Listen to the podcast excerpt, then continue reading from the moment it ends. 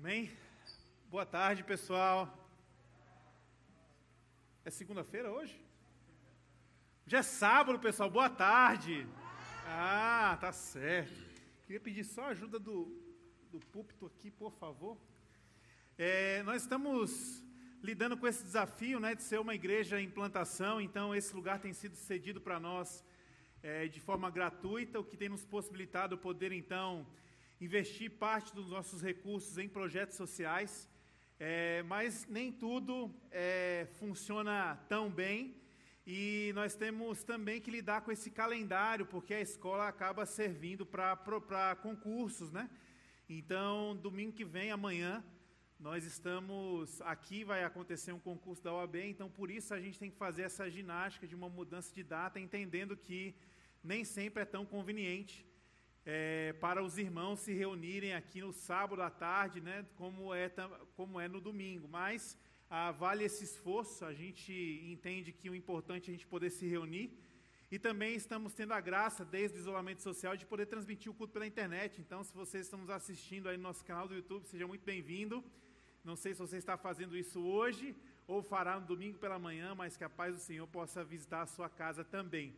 Hoje é um dia muito especial, não porque é dia dos namorados, mas porque ah, nós temos aqui na nossa igreja a graça de poder apresentar, obrigado, apresentar algumas crianças, né? Então eu queria, não vou me delongar aqui, queria chamar o Davi, a Jéssica, é, Luca e Diego, venham para cá. Essa família abençoada.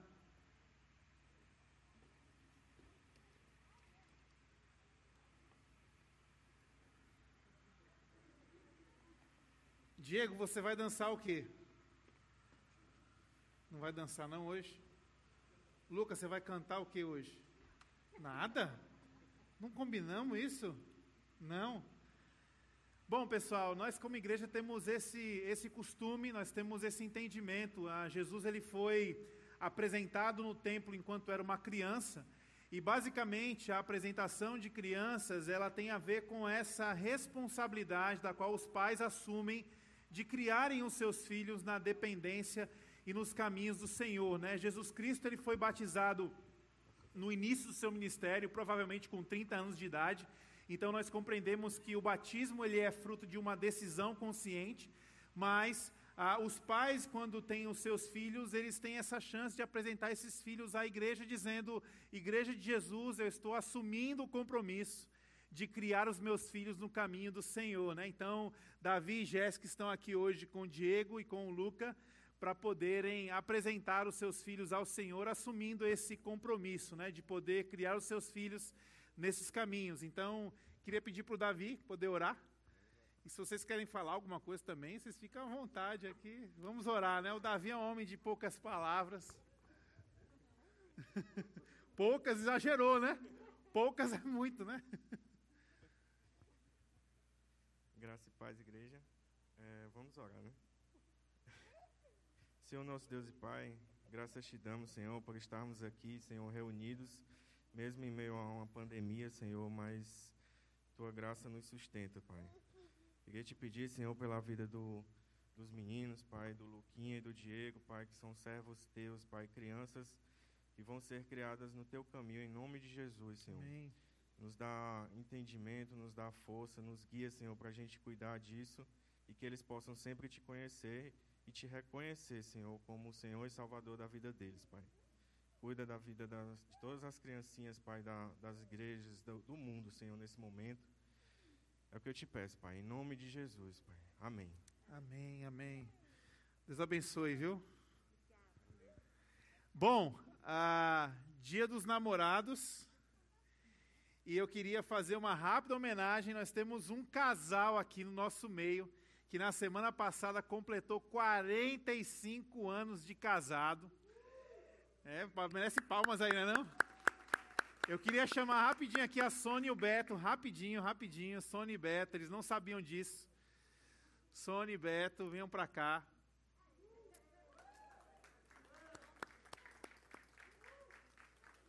Quarenta, pode subir, pode subir. 45 anos de casado. Tem um microfone aqui para eles? Rapaz.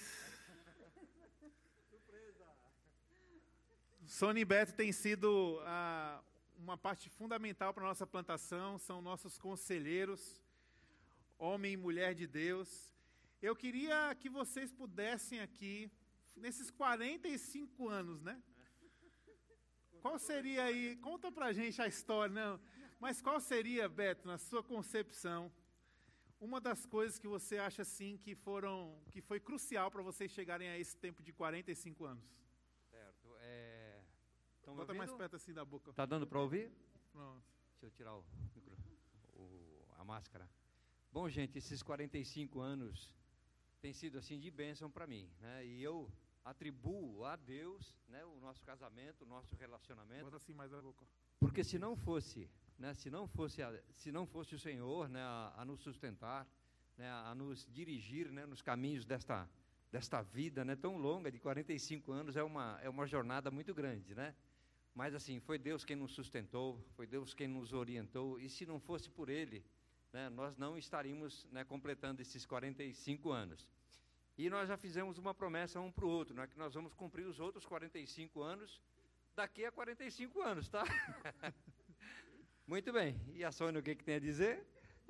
É, vai lá, Sônia. O que, que você.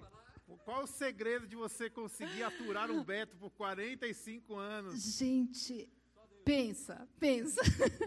todo mundo fala, ah, é fácil. Não, casar é casar como qualquer um casa. Casamento é para todo mundo a mesma coisa. Tem picuinha, tem briga, tem tudo. Mas eu acho que o maior segredo o de Deus, que ele falou, com certeza, Deus fazer parte da relação, mas eu acho que o maior segredo é você crer no compromisso que você fez. Eu vejo o casamento como um compromisso, uma aliança de amor diante do Senhor. Essa aliança é a coisa mais forte, eu acho. Então, é, vale a pena quebrar essa aliança, aliança por causa disso ou daquilo? Não. Então, para que, que eu vou quebrar? Para que, que eu vou brigar? Para que, que eu vou continuar? Eu sei que isso, esse estágio, demora. Não tenham desânimo quem está no começo da caminhada, porque hoje eu digo assim: a gente vive um dia de cada vez, a gente vive de fé em fé, de glória em glória, e a gente vai vendo que não vale a pena. A gente briga por bobeira. Eu digo assim: o ser humano briga por bobeira, e depois de um tempo você vê que não precisa disso. É muito melhor a gente ser feliz. Então, hoje em dia, eu penso assim: é melhor ter razão ser feliz. Ah, vamos ser felizes, né? Para que, que eu vou ter razão? Para que, que eu vou ficar assim? É uma brincadeira que a gente fala, mas é assim, é Deus. E eu acho assim, é muito importante ver. Eu sinto muito amor do Beto por mim. É muito gostoso você se sentir amada por uma pessoa. Eu acho muito gostoso você pegar e sentir assim essa coisa assim de, poxa, ele gosta de mim. Ele até hoje me acha bonita, até hoje ele acha um monte de coisa que eu falo, gente, como é bom envelhecer junto, né? A pessoa vai perdendo a visão, então tudo vai ficando bom, né? Continua igual, é bom demais. Mas eu acho que é isso, é caminhada e vale a pena. Casar vale a pena? Vale, eu acho maravilhoso. Você quer falar? Olha, ele disse que eu falo muito, tenho que fazer jus, né? Eu quero aqui, eu quero aqui de público, né? É, renovar assim a, o, o, meu amor pela, pela Sônia, nas minhas palavras, né, dizendo a ela que eu vou continuar te amando, te protegendo, né, cuidando de você pelos restos da, da minha vida, se o Senhor assim o permitir. Isso. Amém. Isso aí. Amém, amém, amém, amém. Muitas emoções aqui hoje, hein? Se você está solteiro, tem esperança.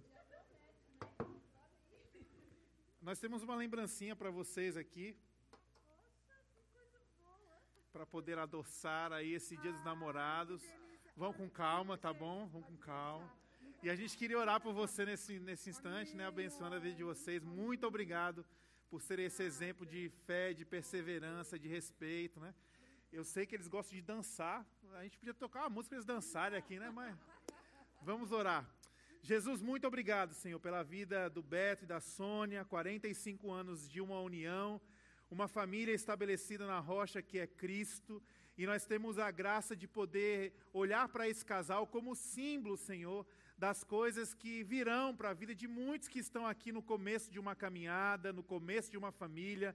Oh Deus, louvado seja o teu nome, porque casamento nasceu na ideia do teu coração, antes de nascer no nosso coração, nasceu no teu, e nós acreditamos que ainda assim família é um projeto de Deus, por mais que esse mundo tenta desconstruir esses valores, tornando as relações descartáveis, tornando as relações meramente funcionais, nós continuamos acreditando como igreja que o Senhor nos sustenta como família, chamando homem e mulher para assim formarem ah, uma casa onde o Senhor habita, onde o Senhor é glorificado. E obrigado porque esse casal, há 45 anos, tem tido a graça de dizer: Eu e minha casa serviremos ao Senhor. Nós somos muito abençoados pela vida deles e que venham mais e mais anos nessa dependência e sendo também reflexo, Senhor, ah, de um referencial para nós que estamos no começo de uma jornada. Muito, muito obrigado. Nós oramos assim no nome santo de Jesus. Amém. Amém. Deus abençoe vocês, Deus viu? Abençoe. Pode abraçar muito, tem que ser na distância. Bom, pessoal, nós estamos é, nesse dia, nessa tarde, né, já ia falar nessa manhã, acostumado aí com o nosso domingo pela manhã, nós estamos começando uma série e essa série é baseada nas palavras de Jesus, em João capítulo 16, verso 33. Jesus, ele disse essas palavras, e são palavras que ah, são determinantes, especialmente para um tempo que nós estamos vivendo, que é um tempo como hoje. Né? Então, Jesus disse isso. Eu lhes disse estas coisas para que em mim vocês tenham paz. Neste mundo vocês terão aflições, contudo tenham ânimo, porque eu venci o mundo. Então Jesus nos deixou essa palavra como um alento e um consolo para o nosso coração, especialmente em tempos de tribulação. Eu não sei se você já passou por isso, se você já teve essa surpresa de ver o chão saindo debaixo dos seus pés, se você foi surpreendido com uma notícia ruim, um diagnóstico ruim, uma mensagem ruim. Eu não sei se você já teve que lidar com uma dor e um sofrimento que lhe desmotivava a ponto de você não conseguir enxergar o futuro, de você não conseguir enxergar solução, perspectiva, ou se você já foi levado ah, por essas dores e sofrimentos a um lugar de, de apatia, onde você só queria ficar deitado, onde você queria somente ficar no seu quarto escuro, no seu lugar sozinho. Mas a grande verdade é que homens e mulheres ah, que nós encontramos na palavra de Deus, ao passarem por esses momentos, que são momentos que vão visitar a todos nós um dia, então nós estamos sobre um mundo que é um mundo que está sendo regido pelo mal, infelizmente, depois da queda do homem, esse mundo ele jaz no maligno, e nós estamos lidando com o maior de todos os vírus, a maior de todas as pandemias, que não é o corona, mas é o pecado. E o pecado ele vai gerar morte. Então eu e você estamos numa jornada hoje onde de fato nós iremos lidar com essa dor, com esse sofrimento, com esse desânimo, com essa apatia, com, essa, com esse espírito abatido. Isso vai fazer parte da minha e da sua jornada, como também fez parte dessa jornada de tantos homens e mulheres de Deus que estão aqui é, relatados na sua palavra. E aí o que me chama a atenção é que esses homens e mulheres de Deus, ao invés de se renderem às suas condições, ao invés de se renderem às suas situações, eles decidiram se render à promessa de Deus, à presença de Deus e aos propósitos de Deus. Então, esses homens e mulheres, eles foram levados muitas vezes a se esconderem em cavernas, outros foram levados para prisões, para a cova dos leões, ah, lugares onde eles não desejavam, mas nesses lugares eles trocaram esse desânimo da circunstância pelo ânimo que vinha do Senhor. Então nós estamos tendo uma chance no meio dessa pandemia, que é de fato olhar para tanta dor e sofrimento, não somente como uma sentença sobre nós, mas nós estamos tendo, tendo uma chance muito especial de entender que isso também pode se tornar uma oportunidade.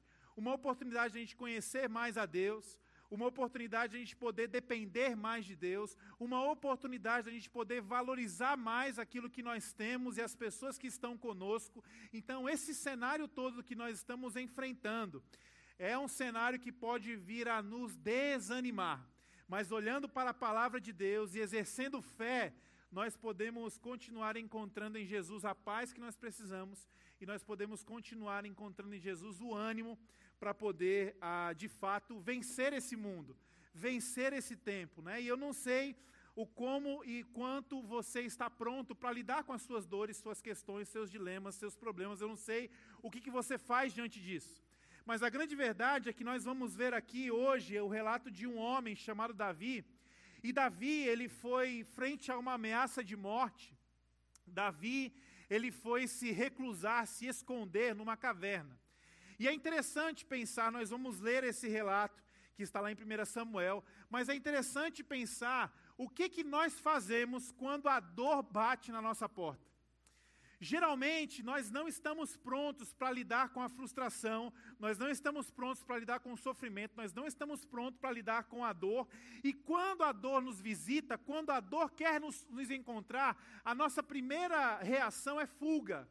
Então, eu e você, quando estamos frente a um, ao sentimento de dor e sofrimento, a nossa primeira reação é escapar, é fugir, é se esconder. Davi, ele foi se esconder numa caverna. Davi é mais um reflexo dessa humanidade que tem esse impulso, o impulso de não conseguir lidar com os seus dilemas, problemas e sofrimento. E aí, porque não consegue lidar com isso, se esconde. Adão e Eva fizeram isso lá no Gênesis, lá no Éden. Davi faz isso quando vai para uma caverna, Elias faz isso também. Então, eu e você, nós somos é, visitados não somente pela dor, mas nós somos visitados por um sentimento escapista, quando nós estamos percebendo que a dor está nos ah, circulando, nos resvalando. E aí nós vamos aprender um pouquinho com Davi sobre o que nós devemos fazer em momentos de profunda dor e profundo sofrimento. Né? Então, eu queria que você abrisse seu coração hoje para você ouvir talvez essa voz do alto dizendo: Meu filho, tenha bom ânimo. E bom ânimo, gente, não seria ah, somente esse sentimento que te dá uma expectativa de que o futuro vai melhorar. O bom ânimo não é simplesmente você fechar o olho para o problema e você se esconder e ficar dizendo assim: ó, quando eu sair do esconderijo, o problema vai ter ido embora, a dor vai ter ido embora. Não.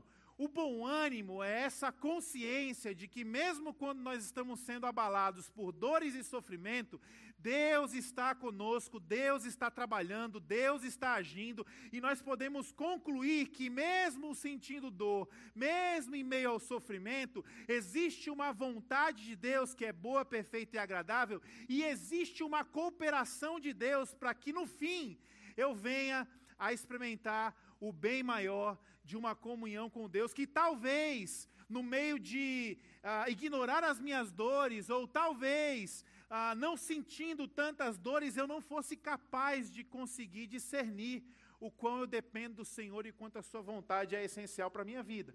Então, eu queria pensar com você, o que você faz com a sua dor, o que você faz com o seu sofrimento, o que você faz quando o desânimo bate à sua porta. Sócrates diz que uma vida não avaliada não vale a pena ser vivida. Uma vida não avaliada não vale a pena ser vivida. O que Sócrates está dizendo? Sócrates está dizendo que quando eu e você nós não paramos e avaliamos a nossa vida, nós jogamos a nossa vida fora. Nós jogamos a vida no lixo.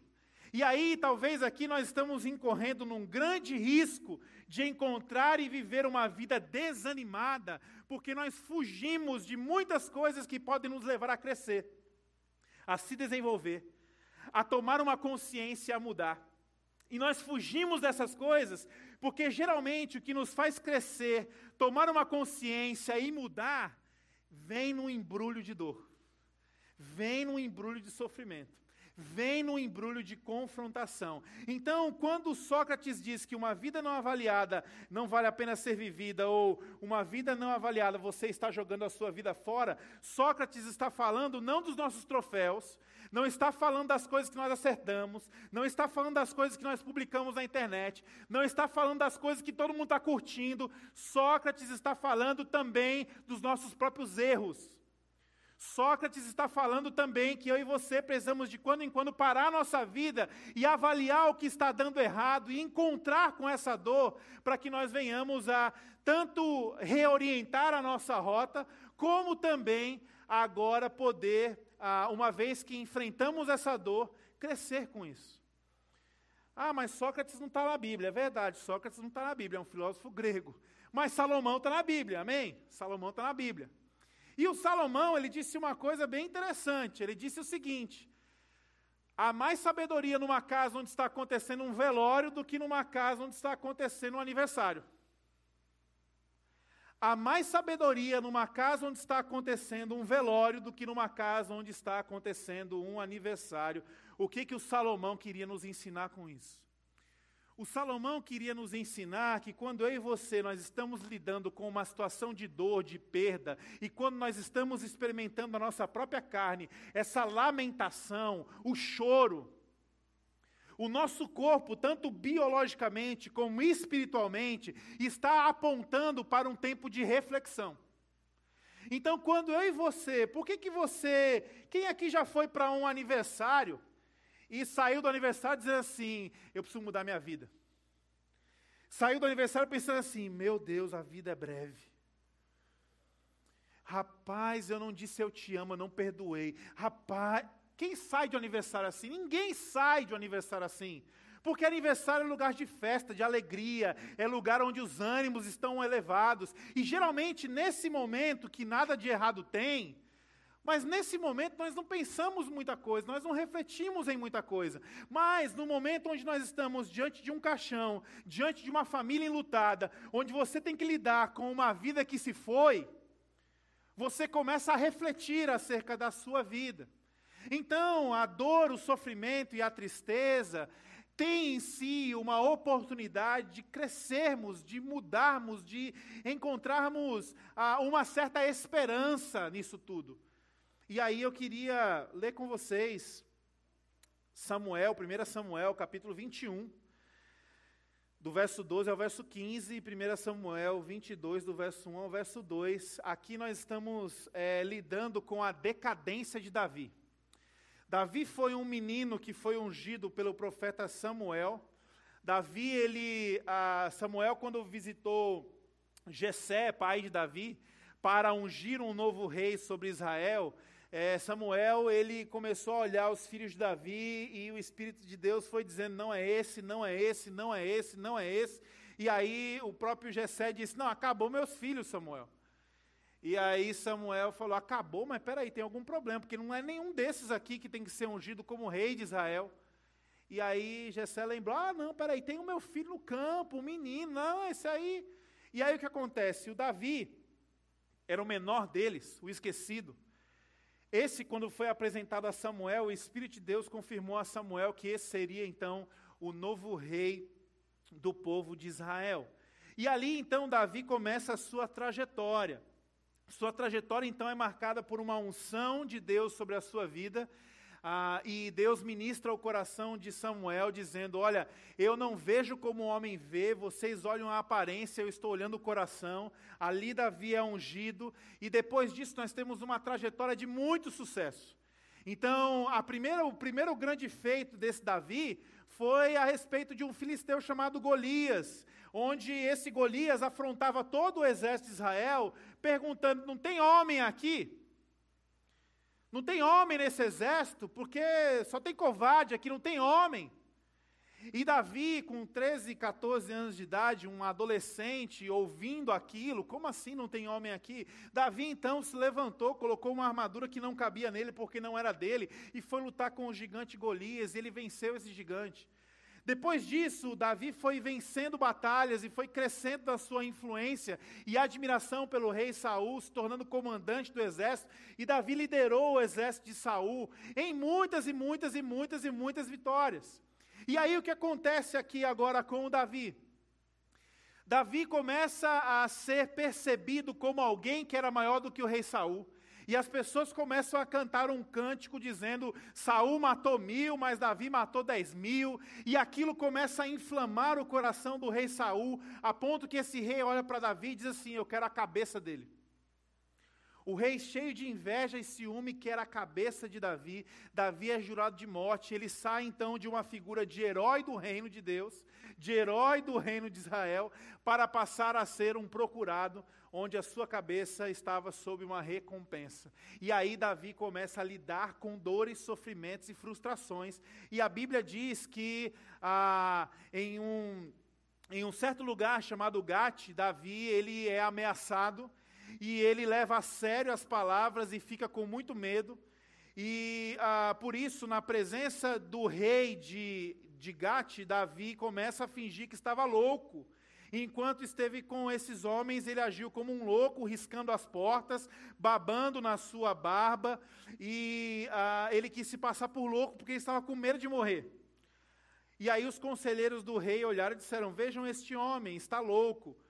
Por que trazem esse homem aqui? Será que me faltam loucos para que vocês tragam para agir como doido da minha frente? O que ele veio fazer no meu palácio? Davi, com medo de morrer, começa a se passar de louco. E aí, 1 Samuel 22, 1, 2, vai nos dizer que Davi foge dali e ele vai para uma caverna, e a caverna de Adulão. E quando os seus irmãos e a sua família soube que ele estava ali, eles foram encontrá-los e também se juntaram a Davi todos os que estavam em dificuldade. Pessoas endividadas, pessoas descontentes, pessoas abatidas no espírito, e Davi se tornou líder dessas pessoas. Haviam cerca de 400 homens com Davi naquela caverna. Aqui nós estamos lidando, gente, com a decadência de Davi. Davi está atormentado, isolado. Ele viu o seu mundo virando de cabeça para baixo, do dia para a noite, e a sua trajetória de sucesso foi completamente comprometida pela espreita da morte. De herói nacional, virou um procurado. E aí, o que nós podemos aprender com esse Davi? Nós não temos como ah, fazer uma pregação expositiva em cima desse tema da caverna de Adulão, porque não, a, a Bíblia não revela muito para nós acerca do processo da caverna. Nós sabemos que Davi ele escreveu alguns salmos na caverna de Adulão. Por exemplo, o Salmo 57 foi um salmo escrito na caverna de Adulão. Mas nós podemos compreender aqui que houve um processo de superação e de mudança frente à dor e ao sofrimento que Davi estava sentindo. Por quê? Porque esses homens que eram endividados, esses homens que eram abatidos no espírito, esses homens que eram problemáticos, eles se tornaram o melhor e maior exército de conquista de Israel. Eles se tornaram os valentes de Davi. Então, alguma coisa aconteceu na caverna, no meio da dor e do sofrimento de Davi. Davi ele encontrou um bom ânimo. E aí eu queria, talvez, investigar com vocês como eu e você podemos encontrar, à luz do exemplo de Davi, esse bom ânimo que nós precisamos para enfrentar as nossas cavernas. Esse bom ânimo que a gente precisa ter para poder conseguir olhar para a caverna não como um fim, mas como uma oportunidade de transformação, de redireção e de ah, reorientação em Deus para a sua vontade para conosco. Então, o que acontece aqui? Ter bom ânimo, gente, é um exercício de fé onde nós precisamos depender de Deus para que as situações não se tornem a sentença sobre nós. Então, quando eu e você nós estamos passando por um lugar de, de dor, de sofrimento e de luto, se nós não temos bom ânimo, sabe o que acontece? Aquela situação se torna uma sentença. E aí, sobre aquela sentença, nós morreremos. Os sonhos de Deus morrem. A nossa vontade de cumprir o nosso papel em Deus morre. O sonho de uma família morre. Por quê? Porque as situações, elas se tornam é, sentenças sobre a nossa vida. Os olhos da fé nos ajudam a entender, gente, que o bom ânimo nos leva a essa compreensão de que situações não são sentenças. Situação não muda propósito de Deus. Situação não muda a presença de Deus. Situação não muda a promessa de Deus. E presta atenção nisso. Saul, ele foi rei de Israel. Mas se você for ler os textos, quando o povo começa a clamar por, para Deus por um rei, Deus fala assim: olha, não é da minha vontade que vocês tenham um rei. Não é esse o meu plano. não é minha bênção um rei para vocês, mas já que vocês estão pedindo, pois então vamos lá, vamos ter um rei. Então, aqui nós podemos olhar para esse exemplo de Saul e compreender que nem tudo que dá certo é da vontade de Deus. Nem tudo que a gente consegue conquistar na vida significa que Deus se agrada. Nem tudo, nem as coisas que nós temos, elas, quando elas acontecem, isso não é um sinal claro de que a vontade de Deus está nisso. Muitas vezes nós desanimamos e deixamos as situações determinarem a nossa condição porque a, o nosso coração, ele adorou tanto uma situação, ele criou tanto que aquela situação era a vontade de Deus, e quando nós estamos dentro dessa situação e a nossa insatisfação ela começa a surgir, a gente diz assim: Deus me abandonou, Deus me traiu, Deus me deixou pelo meio do caminho. Onde está Deus? Nem sempre tudo que dá certo significa bênção de Deus. Nem sempre tudo que está funcionando significa vontade de Deus. E aí nós precisamos parar aqui, por quê? Porque quando eu e você nós determinamos que quando uma coisa dá certo, ela é de Deus, automaticamente quando uma coisa não dá certa, isso não é de Deus. Então, aqui, Davi seria traído pela circunstância, porque ele poderia dizer assim: peraí, enquanto eu estava no palácio, onde eu tinha tudo, era de Deus.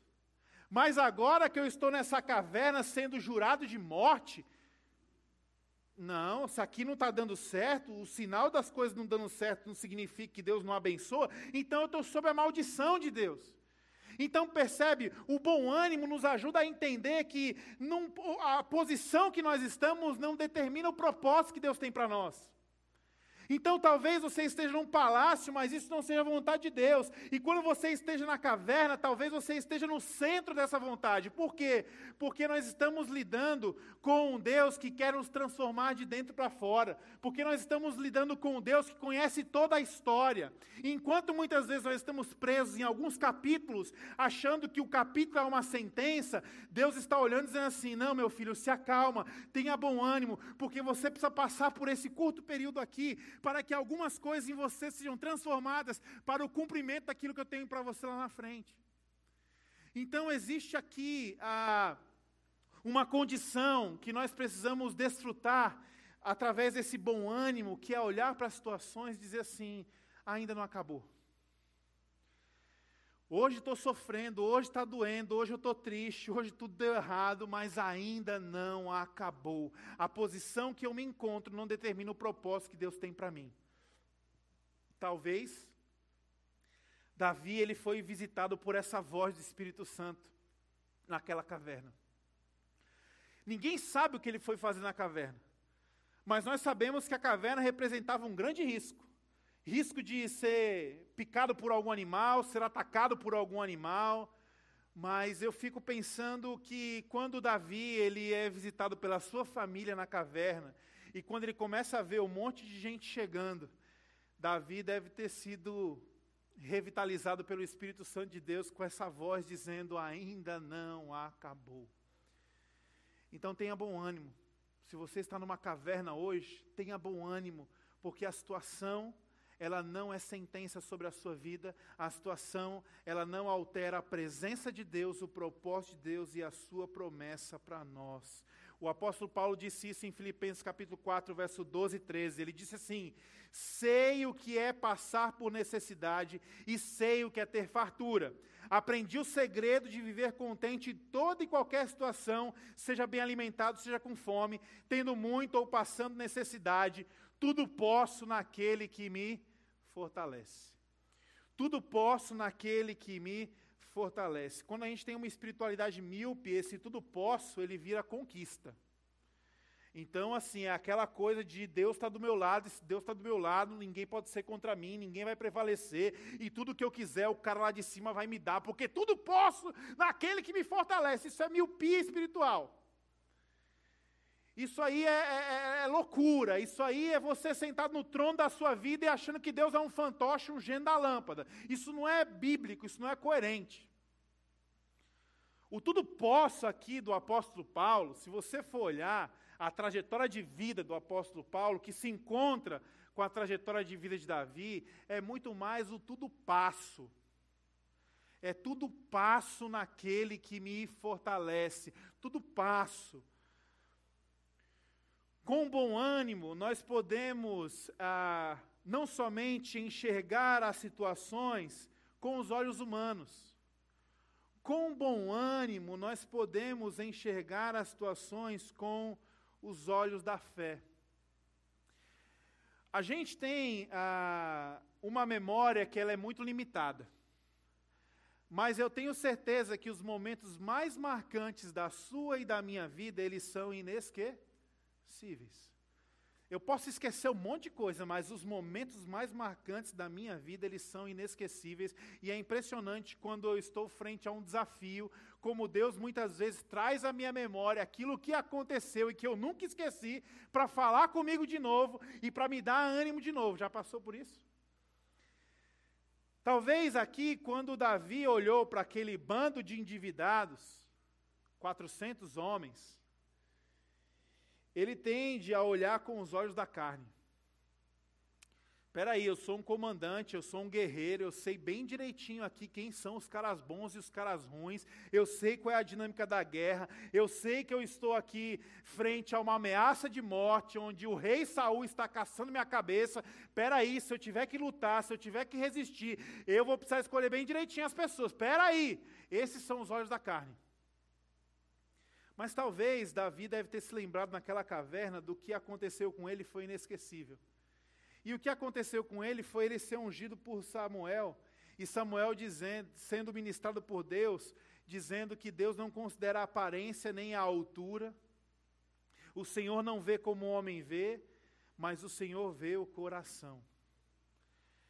Aqui nós estamos sendo levados, gente, a uma experiência de encontrar o bom ânimo com os olhos da fé.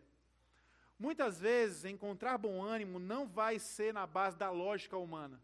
Muitas vezes, encontrar bom ânimo, você vai olhar para a sua casa e vai dizer assim: está tudo ruim aqui. Você vai olhar para o teu marido, para a tua esposa, para os teus filhos, você vai dizer assim: cara, não muda. Se eu fizer conta aqui, se eu olhar para minha conta bancária, não dá. Está aqui, matemática pura. Não dá. Mas nós somos levados a, como Davi, encontrar o bom ânimo quando nós aprendemos a enxergar as coisas com os olhos da fé. Então eu não estou vendo endividados. Eu não estou vendo pessoas abatidas no espírito. O que eu estou vendo? Eu estou vendo o maior exército de conquista de Israel. Eu estou vendo aqui uma oportunidade de crescer, de mudar, de melhorar. Eu estou vendo isso. Olhar com os olhos da fé. Essa semana eu fui extremamente impactado pela vida da Sônia e da Daisy elas, nós estivemos no Janguruçu para ministrar a vida de mulheres. E as mulheres ali, elas tinham, têm extremas dificu, extrema dificuldade de coisas básicas. Tomar banho, por exemplo. Já pensou você ter que ministrar alguém dizendo, olha, você precisa se amar, você precisa tomar banho. Já pensou? Isso é uma coisa irreal para talvez a nossa realidade, é uma coisa tão básica. Mas aquelas mulheres, diante da miséria que estão vivendo, elas se acostumam com a sujeira. Daqui a pouco a casa parece mais um lixo.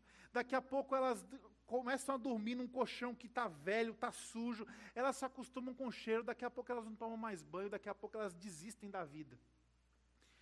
E a Sônia e a Daisy foram lá para ministrar essas mulheres. E eu olhava para aquelas mulheres ali e eu via tanto amor e carinho partindo da vida da Sônia e da Deise que eu fiquei lembrando disso. A Sônia e a Deise estão vendo o que a gente não vê. Porque elas estão olhando para essas mulheres com os olhos da fé. E elas fizeram um exercício de dizer assim: agora você vai falar para a mulher que está do seu lado uma palavra de bênção. Gente, as mulheres começaram, elas tinham dificuldade de elogiar umas às outras, porque elas não viviam nesse contexto. Elas não aprenderam isso. Mas aí você começa a olhar com os olhos da fé e ver o Espírito Santo de Deus passeando ali, e uma mulher abençoando a outra, e a mulher chorando, e se abraçando, e elas rindo, e se entusiasmando para viver. Se você está de longe e vê assim, embaixo de uma árvore, um monte de mulher, desdentada, sem tomar banho, de comunidade, você olha para aquilo ali, no olho da carne, você diz o quê? Não dá em nada. Mas Davi aprendeu a lição lá com Samuel, que nós podemos ter bom ânimo quando nós decidimos trocar os olhos carnais pelos olhos da fé. O apóstolo Paulo também ensina sobre isso, 2 Coríntios 5,16, quando ele diz: De modo que, de agora em diante, a ninguém mais consideramos do ponto de vista humano.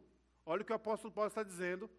De modo que, de agora em diante, a ninguém mais consideramos do ponto de vista humano, ainda que antes tenhamos considerado a Cristo dessa forma, agora já não consideramos assim. O apóstolo Paulo está nos ensinando que nós devemos olhar para as pessoas com, olho de, com olhar de fé. Nós devemos olhar para as circunstâncias com os olhos da fé. E falar sobre isso é lidar com um Deus que olha para um Abraão que não tem filho, e ele diz: sabe o que para Abraão? Você vai ser pai de multidões. Quantos filhos você tem? Nenhum. Você vai ser pai de multidões. Nós estamos lidando com Deus que olha para um Gideão amedrontado e diz assim: Você é um guerreiro valente. Nós estamos olhando para um Jesus que olha para um dos seus discípulos, chamado Simão. Sabe o que significa Simão? Cana. Instável, quebra fácil, vai para onde o vento sopra. Simão significa cana. Sabe o que Jesus diz? Cana, teu nome não é mais cana, teu nome agora é rocha. Teu nome é firme, teu nome é fundamento, teu nome é estável. Nós precisamos, para lidar com as adversidades da vida, aprender a trocar nosso, os nossos olhos da carne para olharmos com os olhos da fé. Se você continuar olhando para o seu filho, para a sua filha, em nome de Jesus, se você continuar olhando com os olhos da carne, dizendo assim: não vai dar em nada, é um traste, não vai para canto nenhum, você estará comprometendo o destino do seu filho. Mas se você olhar para o seu filho, mesmo que ele seja bagunceiro, desorganizado, não goste de estudar, mas com os olhos da fé, você consiga ver coisas que ainda não acontecem, mas que pela fé podem acontecer, talvez seu filho tenha uma grande chance de mudança, porque você vai acolher, você vai estar mais presente, você vai estar mais sensível, e a mudança vai acontecer primeiramente em você, porque você decidiu olhar com os olhos da fé.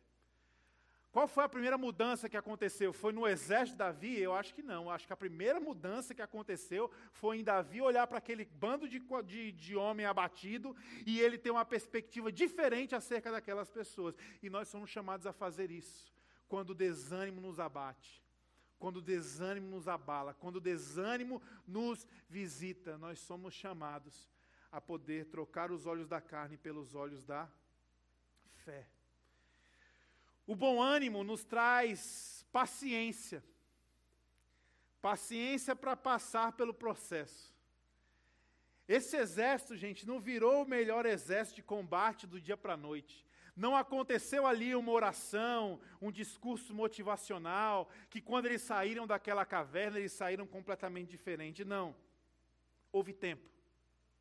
Houve investimento. Houve respeito com o processo. Salomão diz isso. Há um tempo certo para todas as coisas. Salomão, ele era tido como um sábio, não pelas coisas que tinha, não pelas experiências que adquiriu. Salomão, ele foi um homem tão sábio porque ele sabia discernir qual era o tempo certo para cada coisa. É tempo de quê agora? Tem muita gente que desperdiça a vida, perde a vida, não cresce na vida, porque perde o tempo. Quando é tempo de chorar, a pessoa quer rir. Quando é tempo de se alegrar, a pessoa quer chorar. Quando é tempo de celebrar a paz, a pessoa quer fazer contenda. Quando é tempo de confrontar, a pessoa quer fazer bandeira branca. A sabedoria consiste nesse respeito e discernimento de que qual é o tempo certo para que eu venha viver agora. Respeitar o processo, respeitar a dor, respeitar o luto. O apóstolo Paulo disse em Romanos 12, 12: Alegrem-se na esperança, sejam pacientes na tribulação. Nós somos muito impacientes. Perseverem na oração. Está aí duas palavras que eu acho que a nossa geração precisa adquirir para os tempos atuais: paciência e perseverança. Nós desanimamos muito rápido porque nós somos uma geração instantânea nós desanimamos muito rápido. Vocês viram a Sônia Gilberto aqui, 45 anos de casado. Eu acredito que casamento é como um vinho. Para mim, quando Jesus fez aquele milagre em Caná da Galiléia, o seu primeiro milagre público, para mim ali Jesus estava dizendo que casamento era como vinho. Conforme o tempo passa, o vinho melhora, o vinho fica mais valioso, o vinho tem mais sabor, mais cor. Conforme o tempo passa, o, o casamento fica melhor. Eu creio nisso, em Jesus. Só que o que acontece? Muitos não desfrutam da bênção de um vinho envelhecido porque não estão dispostos a passar pelo processo. Você compra um tangue e daqui duas semanas você quer tomar um carbernet. Não dá. A gente olha para homens e mulheres de Deus que são mais velhos, que têm filhos e netos, e a gente olha e faz a comparação. É, mas minha mulher não é assim, é porque sua mulher não tem nem 30 anos. E para essa mulher chegar onde ela chegou, ela teve que ralar muito. Houve processo, houve investimento, houve perdão, houve cuidado mútuo. Quando nós estamos lidando com o desânimo, a voz do alto que nos dá o bom ânimo também vem dizendo: tenha paciência no processo, seja paciente, seja perseverante. Davi, na caverna de Adulão, experimentou o que é ser guardado por Deus. Ele foi tentar se esconder e ele experimentou um abrigo de Deus e não um esconderijo. O salmo que Davi escreve na caverna, o salmo 57, eu não vou ler porque nós temos um tempo encerrando aqui, mas ele é, se você ler depois, você vai perceber que Davi ele vai escrevendo o seu salmo e ele vai usar uma palavra chamada selah. Essa palavra vai aparecer entre parênteses. Você vai ler o salmo e tem um selar. Lê o salmo e tem um selar. Lê um salmo e tem um selar. O que seria esse selar? Na dinâmica de uma composição, escrita musical, o selar significaria pausa. Então é quando nós estamos aqui cantando uma música, e aí quem está se orientando tem ali aquela parte que diz assim: o cara para de cantar. E aí vem a música. Depois o cara canta. Então o selar é pausa. E quando Davi coloca o selar, esse princípio dinâmico de música, no seu salmo, que significa pausa, Davi está aprendendo, está nos ensinando que numa vida de dependência de Deus, numa vida de rendição, de oração, de que nós encontramos nele bom ânimo, nós somos chamados a parar. E eu queria te estimular pensando isso hoje. O que, que tem roubado a sua paz? O que, que tem roubado o seu sono? O que, que tem lhe angustiado? E diante dessas coisas, eu queria que você pudesse pensar o quanto isso tem lhe feito parar diante de Deus, ou o quanto isso tem lhe perdido de Deus porque você fica lutando isso sozinho. Pode chamar a banda aqui para cima. O quanto você consegue olhar para os teus desânimos, dores e sofrimento e você para em Deus, ou quanto as dores, desânimo e sofrimento te fazem se perder de Deus porque você está lutando uma luta sozinho. Quando Davi ele escreve o seu Salmo 57, ele diz: Shelah, ele está parando, dizendo: Deus, agora eu vou me render para que o Senhor responda. Agora eu vou me render para que o Senhor vá à frente. Agora eu vou me render para que o Senhor vá adiante. Agora eu vou me render para que o Senhor me sustente. Então, talvez nessa tarde aqui você está desanimado. E você desanimou porque você está lutando sozinho. Você desanimou porque você achou que a caverna era um fim. Você está desanimado porque talvez as situações que estão acontecendo ao teu redor se tornaram uma sentença para você. E a vida do Davi naquela caverna do Adulão nos ensina que a situação não muda, presença. Deus está com você onde você está. A situação ela não é sentença porque ela não muda propósito. Deus tem um plano para a sua vida. Deus tem uma vontade para você. A, senten a situação não é sentença porque não anula as promessas que Deus fez a você. Nada pode frustrar a vontade de Deus. Nada pode nos separar do amor de Deus. É por isso que nós podemos ter bom ânimo frente às situações. Então, se hoje você está numa caverna, assim como o Davi estava, eu queria te convidar a trocar os teus olhos carnais pelos olhos da fé. E a dizer: Senhor, eu vou parar para que o Senhor responda. Senhor, eu vou me render para que o Senhor venha fazer.